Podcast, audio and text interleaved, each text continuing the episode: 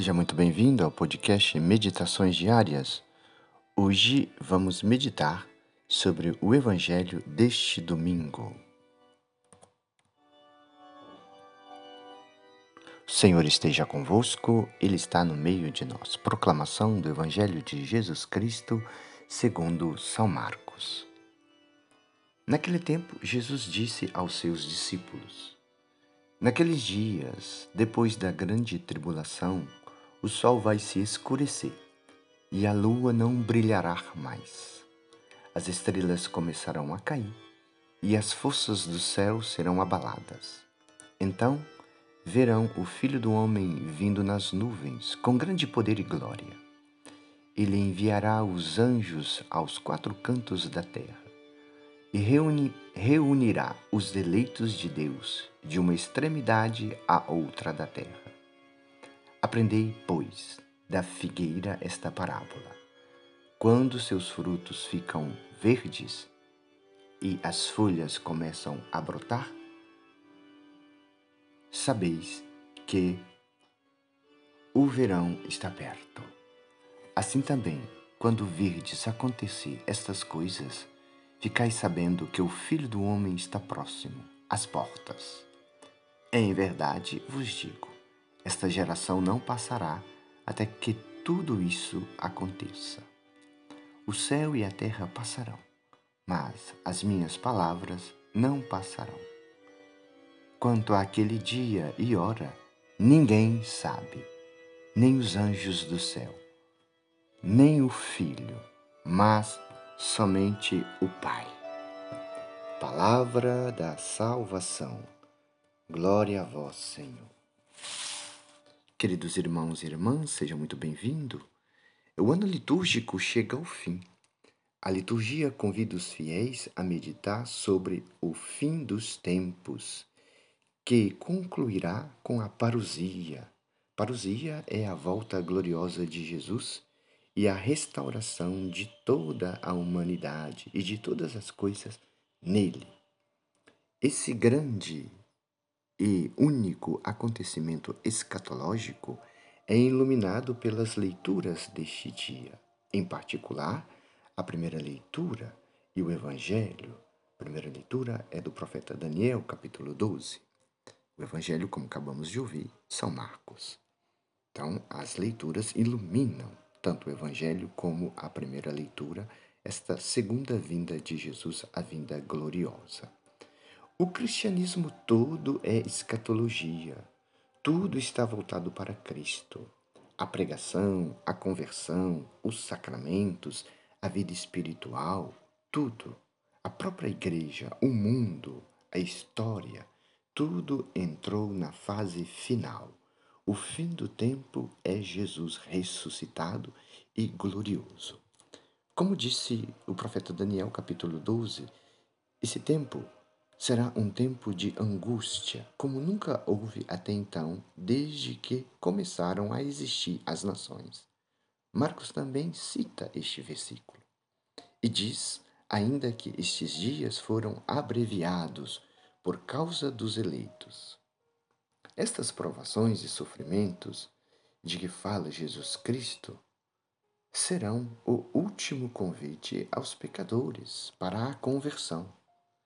Daniel falou da necessidade da conversão e a recompensa dos evangelizadores. Capítulo 12, versículo 3, na primeira leitura do dia de hoje.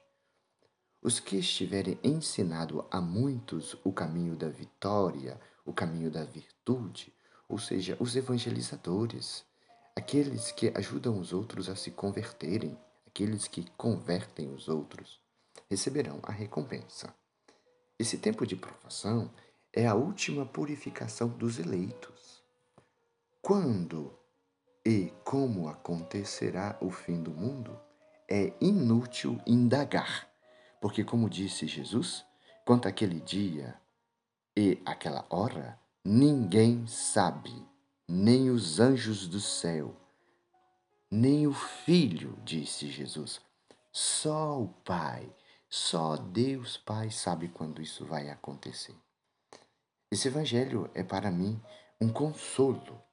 Não sei se é para você, porque está claro que Jesus voltará, mas que ninguém sabe quando ele voltará. Só o Pai sabe.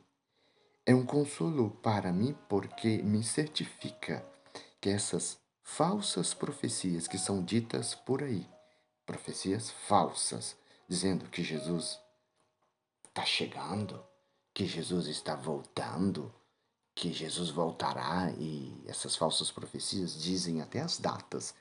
Não acredite. Eu não acredito, porque eu acredito no Evangelho e ninguém é capaz de dizer o dia que Jesus vai voltar, porque Jesus diz no Evangelho que ninguém sabe, nem ele. Se nem Jesus sabe, como que as pessoas sabem? É um absurdo. Jesus vai voltar? Vai. O Evangelho diz claramente. E estamos esperando ele chegar. Mas quando será? Como disse mesmo Jesus no Evangelho, ninguém sabe, só o Pai. É um segredo de Deus, é um mistério de Deus.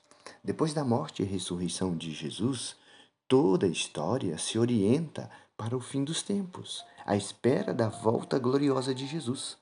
Como disse Daniel na primeira leitura, esse tempo de tribulação, quer individual, quer comunitário, que ninguém sabe quando iniciará, tem como objetivo purificar os eleitos, os que se acharem inscritos no livro, como diz o Apocalipse, no livro da vida. Será uma libertação, libertação plena, libertação de todos e participação de todos. Os que dormem no pó da terra, esses despertarão uns para a vida eterna, outros para o opróbrio eterno. E os que estiverem ensinado a muitos, convertido a muitos, brilharão como as estrelas, diz ah, o profeta Daniel. O Evangelho começa falando da situação do mundo depois da grande tribulação. O sol vai escurecer, a lua não brilhará mais, as estrelas cairão do céu, as forças do céu serão abaladas. Como interpretar esses sinais? eu os interpreto com os padres da igreja, com os santos padres da igreja. São Beda, por exemplo, diz que as estrelas é, parecerão escuras no dia do juízo, não pela diminuição acidental de sua luz, mas por causa da claridade do glorioso, da gloriosa e verdadeira luz, que é Jesus Cristo. Ele é a verdadeira luz. Ele é a, o verdadeiro sol. Ele nos iluminará. Ele brilhará. Ele sim é o brilho de todas as coisas. Então tudo se tornará escuro quando Jesus aparecer. São Beda continua dizendo: Cristo é a luz. Quando Cristo vier na sua glória, todas as luzes deixarão de brilhar. Diz que o Sol e a Lua perderão o brilho, assim como aconteceu na Sexta-feira Santa, na hora da paixão de nosso Senhor Jesus Cristo. O Sol foi privado de sua luz. Assim acontecerá na vinda gloriosa de Jesus. Isso acontecerá por quê? Porque haverá um novo céu, uma nova terra, diz o Apocalipse, e o sol que brilhará é Cristo. Não precisaremos mais de luz do sol, nem luz da lua, porque Cristo será o nosso sol, Cristo nos iluminará. Outro ponto interessante, tanto na primeira leitura deste domingo como no Evangelho, é a intervenção dos anjos em favor dos seus eleitos. Na primeira leitura, convido você a lê-la, Daniel capítulo 12, versículos de 1 a 3, Miguel, o arcanjo. E no Evangelho, os anjos de Deus, que serão encarregados de reunir os eleitos de uma extremidade da terra e da outra. Que nosso Senhor nos ajude a vivermos este domingo cheio de esperança, cheio de paz, cheio de amor. São Miguel, na primeira leitura, e os, e os anjos, na segunda leitura, vêm reunir os eleitos de Deus. Isso significa que ninguém será esquecido. Todos serão convocados para a volta gloriosa de nosso Senhor e Salvador Jesus Cristo. Então verão o Filho do Homem vir sobre as nuvens com grande poder e glória, diz o versículo 26 do Evangelho. Jesus veio a primeira vez ao mundo na humildade e de forma oculta no sofrimento para nos redimir do pecado. Voltará no fim dos séculos, com todo o seu esplendor, com toda a sua glória, para recolher os frutos de sua obra redentora. A igreja primitiva esperava com ânsia o seu retorno. No fim do Apocalipse, São João expressa esse desejo com um grito de Maranatá, vem Senhor Jesus. Essa era a invocação dos primeiros cristãos que viviam com o coração voltado para Jesus, como se ele já estivesse às portas. Essa deve ser também nossa atitude, corações voltados para Cristo, à espera do seu retorno. E para nos ajudar a compreender melhor o Senhor usa o exemplo no Evangelho de hoje da figueira, como se dissesse: assim como quando nascem as folhas da figueira e imediatamente vem o verão, do mesmo modo, depois da grande aflição, do, a, depois da grande, das grandes aflições do anticristo, imediatamente será o advento, a manifestação de nosso Senhor Jesus Cristo. Isso será para os justos, para os fiéis, um verão que vem depois de um rigoroso inverno. Temos, pois, força para passar o inverno e aguardamos ansiosos o verão aonde o sol nos iluminará. Há duas palavras do apóstolo São Paulo que quero deixar para essa nossa reflexão sobre os fins dos tempos e sobre a segunda vinda de Jesus. A primeira está na carta de São Paulo aos Tessalonicenses, capítulo 5, versículo 3. Diz assim: Quando houver paz e segurança. Paz e segurança é um sinal que está próxima à vinda de Jesus.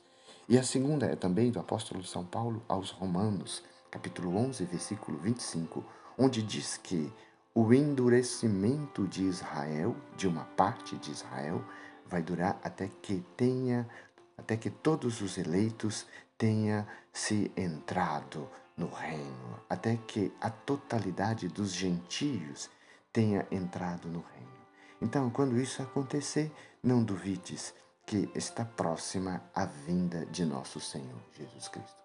Que o Senhor abençoe você e sua família, que neste dia você possa receber todas as graças e bênçãos do céu. O Senhor esteja convosco, Ele está no meio de nós. Abençoe-vos, Deus Todo-Poderoso, Pai, Filho e Espírito Santo. Amém.